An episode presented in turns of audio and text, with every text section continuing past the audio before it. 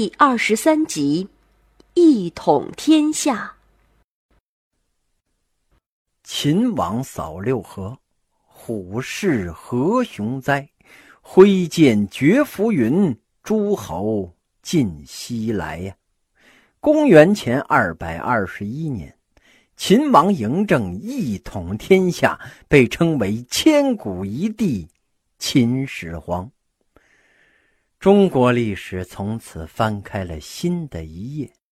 那么，秦国究竟采取了什么策略，能够在短短的十年之间吞并六国，结束了战国时代呢？而六国亡国的惨痛教训，又给我们带来了怎么样的思考呢？哎，请听这最后一回一统天下。荆轲在秦国宫殿中上演了悲壮的一幕。真的是一去不复还了呀！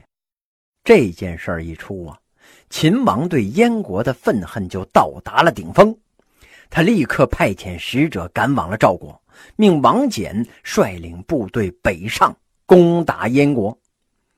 很快呀，燕国的都城蓟城就被秦军攻陷了。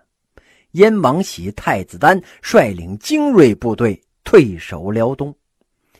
秦王继续派人追击这燕王啊，这燕王就急了，就把策划刺杀嬴政的太子丹，哎，也就是自己的亲生儿子给杀了，并且呀，把他的人头送到了秦国，想给自己换回几天好日子。但是这个时候啊，秦国灭燕已经是计划内的事儿了，就算没有太子丹，没有荆轲。这秦国大军压境，那是迟早会发生的。所以呀，燕国把太子丹的人头送上，嘿，也没有解决什么问题。秦军仍旧是继续前进。此时啊，攻打燕国已经成了秦国业余的事情了，因为秦国的主力军呢，正在与楚国作战。在这样的情况下，燕国又坚持了五年。五年之后啊，杀了亲生儿子的燕王喜还是成了俘虏。燕国一完蛋。公元前二百二十五年，王翦的儿子王奔就进攻魏国的大梁。王奔是将门虎子啊，他率军将大梁围困之后，掘了鸿沟的堤岸，将滔滔的河水灌进了大梁城。大梁城内积水三尺啊！魏王实在是坚守不住了，只好出城投降，魏国就此灭亡了。到这个时候啊，从晋国分裂出来的韩、赵、魏，以及从西周就存在的燕国，都灭亡了，就剩下齐、楚这两个昔日的大国还存在着。齐、楚当时的实力呀。跟秦国相比，那还是差了好几个档次。魏国灭亡之后啊，秦国就把目标对准了楚国，并且呢，马上准备兵马要跟楚国交战。在派谁去打的问题上，秦王嬴政一时间呢就想到了这老将军王翦。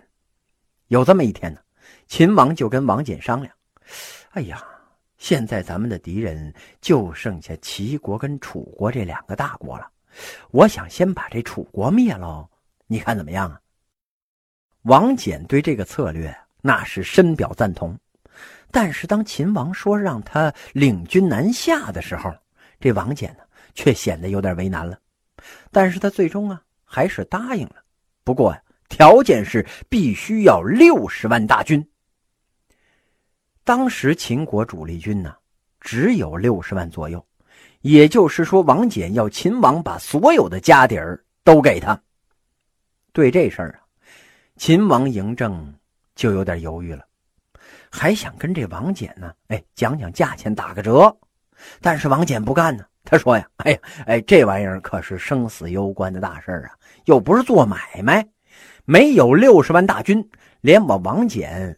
也没有把握一定能赢啊，价钱谈不拢，这买卖就做不成啊。于是秦王嬴政又去找了另外一位大将，谁呀？李信。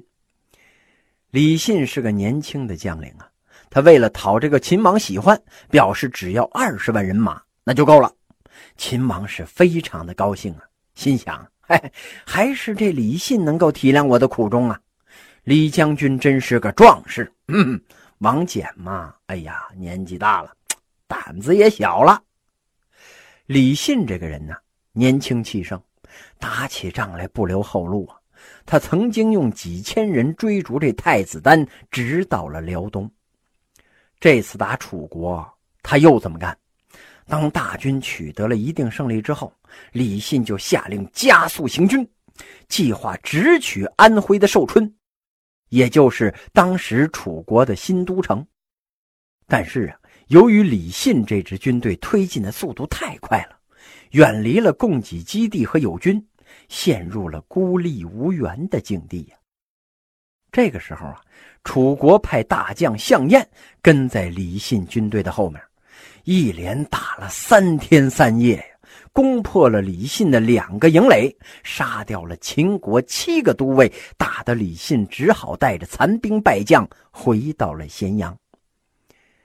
李信把这个事儿跟秦王一说呀，秦王是大吃一惊啊。他本来想着小成本高效益呀，没想到这下倒好，嘿，连本儿都搭进去了。没办法啊，这嬴政只好又去找老将军王翦。王翦是个老牌的大将，在战场上厮杀了一辈子，破三晋和燕国都是他的首功啊。可是如今既然被大王看作了胆小鬼啊，他干脆就退休在家养老，嘿嘿，倒也是乐得清闲。秦王这次来找他呀，嘿嘿，他还是那句话，不给我六十万人马呀，老臣那是绝不出征。没办法啊，秦王嬴政只好先做了一番自我检查，哎，答应给他六十万人马。